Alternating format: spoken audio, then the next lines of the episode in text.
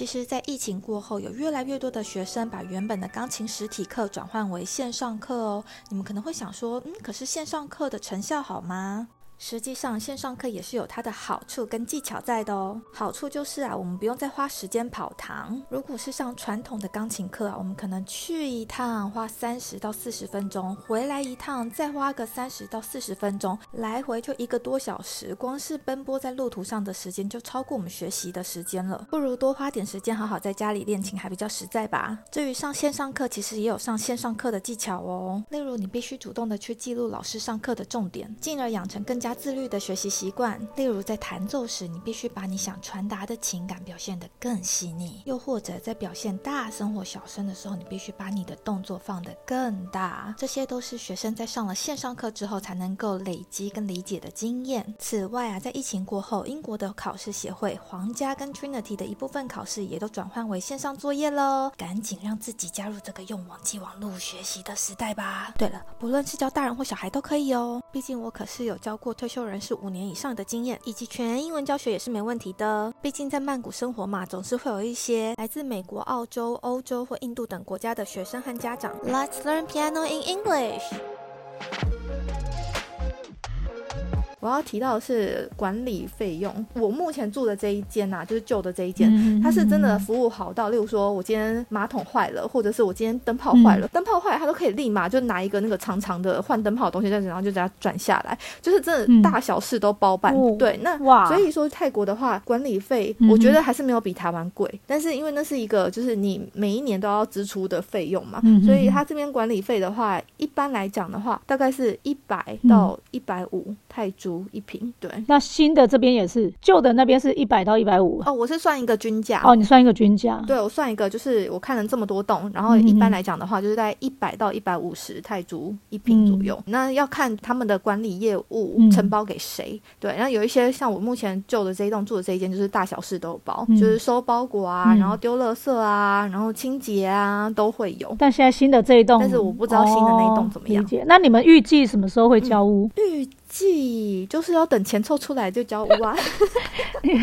现在就一切就是钱喽。因为前几天才刚付完定金嘛，哦，对，所以像像泰国，那你钱付完之后，你们需要再譬如说验屋或是什么吗？还要再二次的验屋吗？哦，我们目前是没有这个打算，直接入住。你觉得需要吗？要啊，还是要看。就是我不知道啊，虽然说十年的房子还算新，可是会不会譬如说也是有譬如漏水的问题啊？不管是外面漏进来还是里面漏出去，就是怕是说水管对啊。因为像我身边就有家长过年前才遇到，就是以为自己家里浴室漏水，对，然后幸好是别人家，好像楼上浴室漏，但是漏到他家。哦，好好好好，对，所以是不是就是对管线就是要再确认一下？我不知道泰国会不会这么龟毛啦。但是台湾的话，一定会有验屋啊，会让你验屋，然后并且会保障说，可能半年内如果有漏水的问题的话，那前屋主就要负责，你就可以跟房仲联络，然后前屋主要负责。哦。但是负责到怎样，就是看前屋主的诚意。嗯。有些通常就是比较简单，就是呃叫人家来抓个漏、打个针之类的，然后可能油漆补一补而已。对。但是那是比较老旧的房子啦。那我不知道泰国的话，房仲的服务有没有包含到这样？嗯，好好，这我们可以再去问一下，还。没有，因为我们还没有想到燕屋的部分。是啊，因为你上一间是新城屋嘛，那这一间是二手屋，所以是不是对可能需要再多做一些，就是关于二手屋买卖的这个这些功课？对啊，好好，可以可以可以。那除了这样之外的话，对于想要投资泰国房地产的听众，你会有什么建议吗？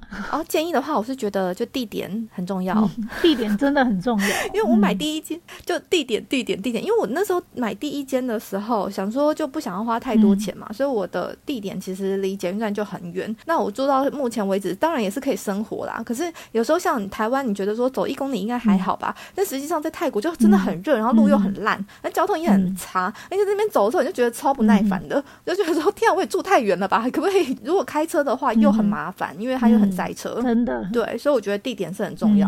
对，然后再来的话，就是泰国的贷款很贵，所以如果今天要买的话，可能宁愿从台湾贷来还泰国的贷款，因为我刚刚有讲，就大概是七趴左右，所以算算真的是没合，所以宁愿从台湾贷过来，然后泰国这边还款。然后最后的话，泰国这边的房子啊，它的租金投报率其实比台湾好，可是问题是它的二手屋是不好卖的，因为我真的听过身边很多朋友他们买泰国的房子来投资，但是呢要卖的时候就是赔钱。之前 Pervia 不是有个来宾也是，他后来是调到印尼工作的那一位。哦，对啊，我忘记来宾的名字，对不起啊。然后 他不是也是泰国买完之后没多久，然后因为就工作又调派的关系，他就只好忍痛收掉，就卖掉，赔了几十万。对，可是他那情况是他完全也没有住过，嗯，他那时候是买预售屋哦，他是买预售屋，他他买预售屋，然后再卖掉，这样也卖不好，因为他那时候正好遇到疫情哦，他卖掉的时候遇到疫情，然后就是疫情要开始了，所以他我觉得是真的 timing 不好，就是说他疫情的关系，然后又要搬离泰国，所以他就只好赶快脱手，先把它卖掉，因为他不知道后面的话你还要赔多少钱，或者是说你到时候他成屋了，就要把所有钱吐出来。哦。所以他那时候是因为预售屋，所以他不用全部拿出来。对对。哦，了解。对，我们身边其实也有一个朋友，你要讲梅慧是不是？什么研究所？对对对对对对。我也觉得他是一个还蛮好的例子。是，对我就是要讲他，就是他也是买了之后，然后好像是后来发现自己没有没有办法很常住，还是干嘛的，他就只好卖掉，然后好像赔了应该一百有吧，有这么多。但是我真的觉得他那个忘记他的例子也很妙，因为说实在，他买的点没有不好哎，他买的那点刚好是日本人，他们有呃日侨学校嘛，那你日侨学校他们校车会接的范围就是。某几个范围其实还蛮短的，他就在那个范围里面，所以他当初想的是说，那这样他可以租给日本人。结果殊不知，他就租给日本人，可能例如说半年，但是空屋的时间比租出去的时间还要长。哦。所以其实租也没有想象中的好租，嗯，最后他才想说，那干脆就把它卖掉。所以他是真的以投资的角度来制产的，没错，因为他那时候就是手上闲钱太多，所以他就 他就是美国买一间，泰国也买一。一间，殊不知他发现说泰国根本就是在赔的状态下，所以他干脆就把它变卖掉，然后把钱移到美国去。了解。哦哦，原来你这一段你有参与到，所以你比我熟悉了一点点。因为他那时候有说，哎，那看能不能就是由我这边帮忙，还是帮忙卖啊，或者帮忙租啊。而且他买的那一栋我还刚好有住过，因为那时候刚开始我跟我妹就是两个人在公司的时候，在曼谷没有房子嘛，所以我们有时候会来曼谷这边住啊，可能他跑 party 啊，跑夜店啊 就是住一几晚的那一种。对，所以我们有租 Airbnb 的时候有租到他那一栋过。嗯嗯嗯，所以你也觉得那一栋是不错的。嗯，就是他的格局蛮妙的。哦哦哦，对，它有一个叫叫什么换衣间吗？那真的很，你是说就是要进浴室之前的那个换衣间吗？对对对，进浴室之前，然后它那它那个换衣间有点算是半开放式的，然后会直接接到房间。然后我想说啊，这个房间已经我印象中是一房，那如果我想说一房已经不是很大，然后才弄一个换衣间，就觉得有点奢华。所以它这一栋真的就是否日本人啊？哦，因为日本人的习惯就是我要进浴室之前一定要有个更衣室，让我可以把衣服。服脱下来，不会在浴室里面就是脱衣服、穿衣服，导致衣脚湿湿的啊，或者弄湿衣服之类的。哦，天哪，好浪费的一个空间哦。那。如果 有有我就会想说，哎，好浪费哦，底下加腿就冲下，所以他就那那个建商就是专门要赚日本人的钱哦。但是如果这样子的话，他洗衣机，对，我不我忘记他洗衣机摆在哪里。那对，洗衣机有可能就在室内，因为像我现在目前租的那一间也是洗衣机就在室内。对，哎，不过这要说到我之前看房的时候，然后呢，我那时候整个看房过程的话，有来自各不同国家的房客嘛，然后我先比较一下，我觉得日本人。真的，他们的房子最干净。我相信，我相信他们房子就是很干净。再来就是外国人，外国人也是干净的，可是他们会多一点点时尚感，但是没有到日本人那么干净啦。对，日本人就是真的是干净。然后在呃缅甸人的话，我觉得就很两极。缅甸人的话，我有看过那种很干净很干净，就几乎都没有东西，极简主义的。然后也有看过那种就是觉得哎，这摆设就是有东南亚风的风味，然后比较乱一点。那再来的话，就是泰国的话，我觉得他们很爱买泰国人哦，家里面的那个储藏是你打。打开，然后几乎是没有地方可以再放其他东西的，就是这是满的爆出来的。你是说租客的部分？租客，租客哦，你们去看的都是租客在里面就对，有蛮多是租客还在里面的。嗯，了解。再来就是印度人的话，印度人除了就是我去看的房子，然后还有一些平常我的学生嘛，我发现印度人真的很不爱开灯，出来都有不告暗梅，他们讲求一种气氛。你说做他们那个什么一些仪式之类的，就是点灯啊、点蜡烛的那些仪式是吗？我早上去我就说：“哎，麻烦帮我开个灯好不好？有够暗的，该不会他们连灯泡都拆下来？”其实是省电，对省电。然后还有他们也比较不爱开冷气，所以有时候我就这样吹着那个电风扇，谱在那边飞来飞去。他们真的很耐热，是不是因为印度比泰国还热？对，就反正很耐热。然后我还有遇过一个房客是台湾人，其实他住的那间我真是还蛮喜欢的。我那时候已经觉得哇，这间很好，然后有跟他留下联络的方式。但是后来我们还是就是决定了那时候第二间买的房子。哦，所以那个台湾人住的那边，本来屋主也有打算要卖。对啊，对啊，屋主也是有打算要卖啊。但是后来地点的关系吗？因为他那个台湾人那一间呢，他的厨房非常逼急，他没有任何炉灶，等于说我们要自己去买炉灶。然后呢，厨房。有够小的，根本就没办法做菜，所以它整个厨房是需要大动刀的。哎，可是我有疑问呢，你平常没有在下厨啊？我保姆会下厨啊，我现在很爱在家里吃饭，好不好？哦，难怪你是一直在很 care 厨房。我想说不对啊，你又没有在下厨。我也是个家庭主妇，我也是会去买菜啊，每个礼拜要买一次菜的呢。我还跟你讲说，真的，你会买菜？啊 对，我跟你讲，买哪个东西要在哪里买嘞？哦，你现在好贤惠哦。对，半贤惠，谢谢。半贤惠，负责买而已，煮的话就交给保姆。没错。嗯嗯。等你有机会可以拍个新房的影片开箱。当一下给大家看，那里面目前是有家具的吗？哦，有啊，它就是全部都有啊。我俩还嫌家具太多嘞。我相信有时候因为毕竟不是自己喜欢的风格或是使用的习惯。对，它那个家具应该是本来建商就付的，就是他们卖房的时候有两种方式，一个是空房，另外一个的话是你可以加个，其实不用很多钱，就像我妈之前买那是一房的话，她就加个大概十万块左右，然后你就会所有家具都有。哎，那很便宜。就沙发啊，对对对，其实很便宜，所以有时候很多人会做这样的选择。所以你现在的房子也是吗？第一间，我那时候没有跟他付家具，哎，对，好像就是完全空的，我不想要任何的家具。然后你自己在挑，对我自己去选。哦，但现在这个就是从建商就付的，然后你们觉得还可以？觉得 OK，只是有些东西我们需要拆掉，因为真的太多了。哦，所以泰国是这样，就是他们不使用。因为像日本的话，据说就是不管你是租房还是买房，一定都是空的房子给你的。哎，我觉得这样其实是好的。哎，但是泰国这样就看你用什么角度看啦。因为他们通常建商付的那些家具不是很好，不丑，不丑啊，不丑，至少不丑。哦，那还不错啊。但是堪用吗？耐用吗？因为我也还没有住过，所以我没有办法给一个很公正的 好评价。那我们就期待你再开箱，等你住进去，可以预计什么时候吗？三月、四月。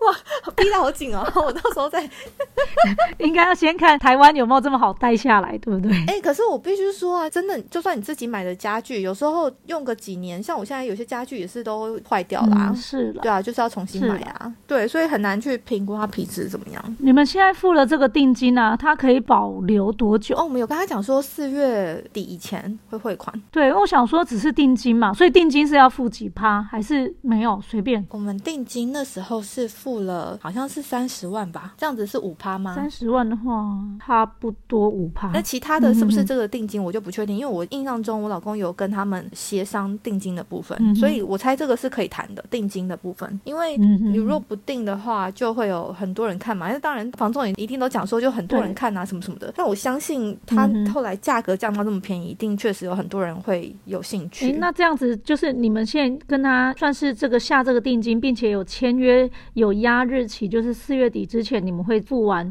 尾款。那假如这之间，譬如说屋主遇到了开价更高的买家，那如果今天房仲那边违约的话，没有啊，因为付定金就表示他要把所有的贴文通通都要下架了，对，他就不能够再带任何人、其他人去看房了，因为就表示说他要卖给我们，对，所以我们就不用去担心说哦，那接下来有其他人在跟我们竞争啊什么的。确实，几天前我老公有在网站上看到其其他的。房仲他发了我们那一间房子的贴文，一模一样的哦，那一间哦，它的价格又再低了二十万，也就是它上面是写六百四十万的卖价，我们就赶快问房仲说是怎么一回事啊？那房仲的回复就说，其他的房仲呢，应该是想要利用这则贴文来钓鱼，把想要例如说看房的房客钓进来之后，然后呢跟他们讲说，哎，这间卖掉了，然后推荐他们其他的房源。那同时间，我们为了保护自己，所以我们也有打电话给这一则贴文的房仲来问问看，说这间房子的贩卖情况。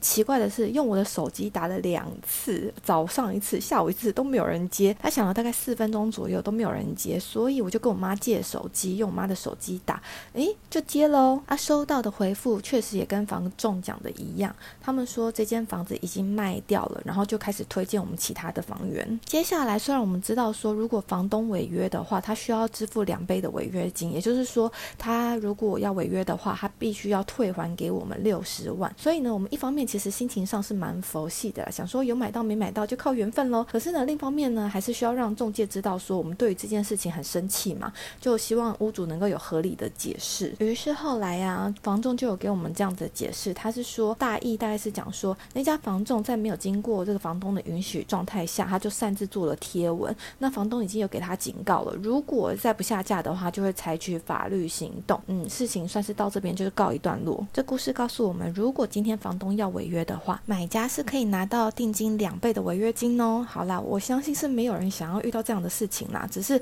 这样的契约也算是可以保障买家。那祝大家买二手房的过程都顺顺利利。好了，那恭喜 Pervia 又拥了有了第二间房子。对，但是贷款买，我们现在好紧张哦。我老公很紧张啦，因为他就觉得说哇好多钱哦。然后他之前没有买过房子，他就会觉得哇这压力很大。确实买房子之后压力就会爆炸大。像我以前在买第一间房子的时候，我那时候就知道我到时候还款压力会很大。然后没有想到这彻彻底底改变了我的价值观呢，变得勤俭持家嘛。就是以前买东西你就会觉得哦我想要或不想要，现在是真的会问自己说有没有需要。从想要到需要的过程，一个蜕变啊。是，的确有贷款，其实真的有贷款有负债的话，压力是的确比较大啦。但是真的也能够控制自己的那金流、购物欲，真的会有差。你不知道我现在都开始在记账了嘞，我以前从来没有记账过哎，好认真。所以你真的有变比较省吗？嗯，我觉得记账跟减肥是很像的。你减肥如果开始在计算说你今天吃了什么，然后你就会有意识的去想说我今天吃了什么。别人说你要吃这个东西之前，你会先想一下说，哎，我真的要吃吗？因为我如果要吃的话，我要再记一笔嘞，然后我的热量会不会爆表？哦，就会比较有意识的做这件事。有意识之外，那你记账以来，你有发现说自己真的有节省了一些不必要的开销吗？我只觉得我赚好少。因为真的，因为我生小孩之后，其实我的收入少了一半以上，嗯嗯，这是第一点。然后第二点是我每一年其实只有工作九到十个月，嗯所以其实我真的赚的不够花，嗯嗯。所以幸好还有一个老公，对，这是一个沉重的话题。就是如果你今天要我还贷款的话，我觉得我可能会考虑换工作喽。因为这需要贷款，应该也是你跟你老公一起共同负担吧？贷款的部分呢，我老公会还，只是呢，我小间的这一间，就是旧的这一间的话，会给他。不过呢，现在呢，查了一下，会发现说，哎，好像过户不是那么简单的事情。因为如果今天是有买卖的话，那就可以过户。可是我们没有买卖的行为的话，不知道是不是用外国人的关系，反正就是没有办法做过户的动作。所以呢，我们现在还在讨论阶段。但是你名下只能有一间，是这样吗？没有啊，名下可以不用只有一间啊。那有奢侈税的问题吗？税金我们好像还没有去查。那不然你怎么会想说把第一间就是名字换到你老公名下？因为这样子的话就刚好啊，因为我这间也大概两百五嘛，那到时候六百六，因为六百六是我老公还的，就大间的是我老公还，然后所以小间的就给他。哦，我懂你的意思。对，等于你用小间的有点去补贴你老公必须要还的贷款的，也帮忙出一些这样子的意思。可是问题是没有卖掉就没有钱啊。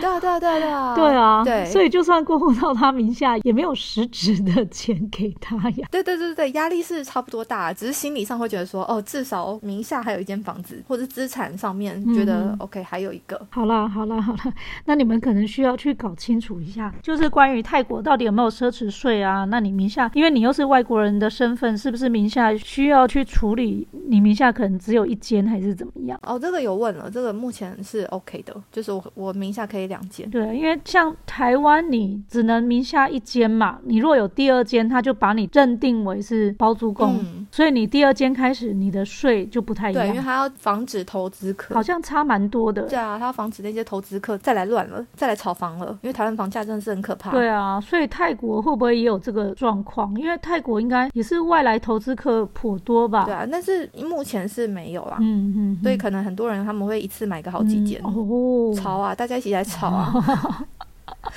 原来不是只有华人，其实它房价已经贵很多了。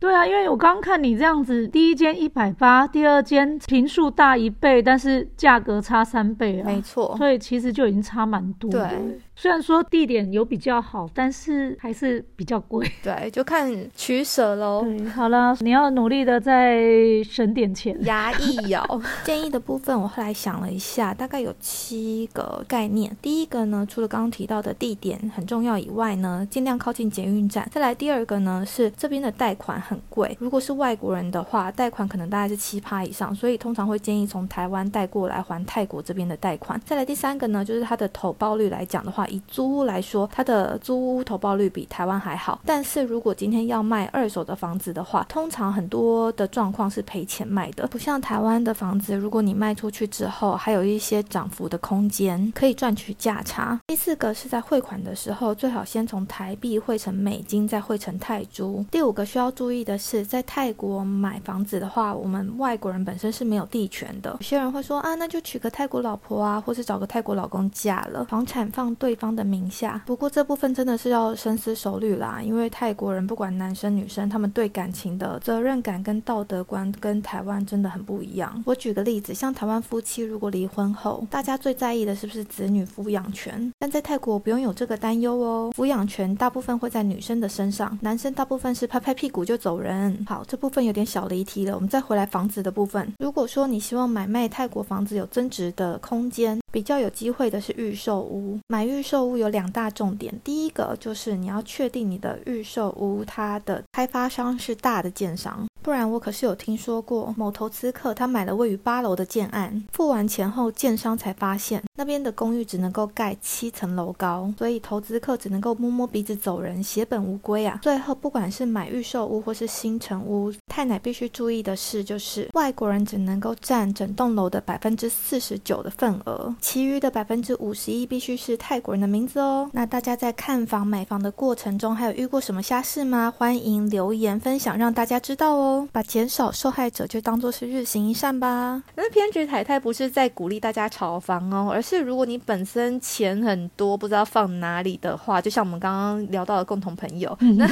这个节目呢，希望能够开启你们看世界的另外一个角度。毕竟世界很大嘛，节目的宗旨就是要带你用耳朵听见世界。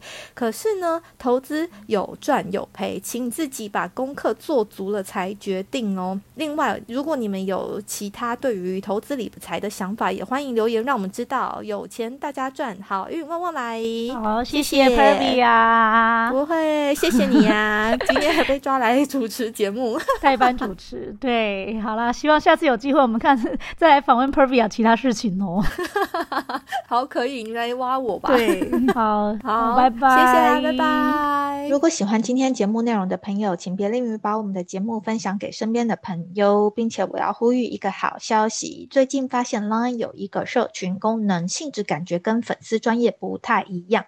因为我自己其实很讨厌粉专这个愚蠢的功能。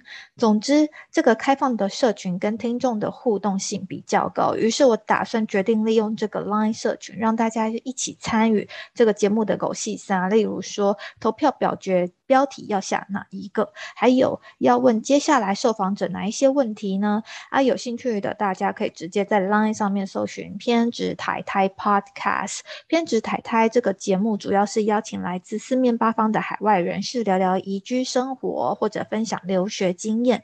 如果有想要知道更多这方面资讯的，就请直接加入这个社群吧。有机会邀请到看你想要问哪个国家资讯的来宾，我就会像是一个。媒婆一样，帮你完成你想要了解的问题。然后，因为进入偏执台台这个 Line 社群，需要等我的同意才能正式进入。那有时候我人在教课，平均每天看 Line 的次数就大概一两次而已。就请大家在送出邀请之后，有耐心的等我同意你加入哦。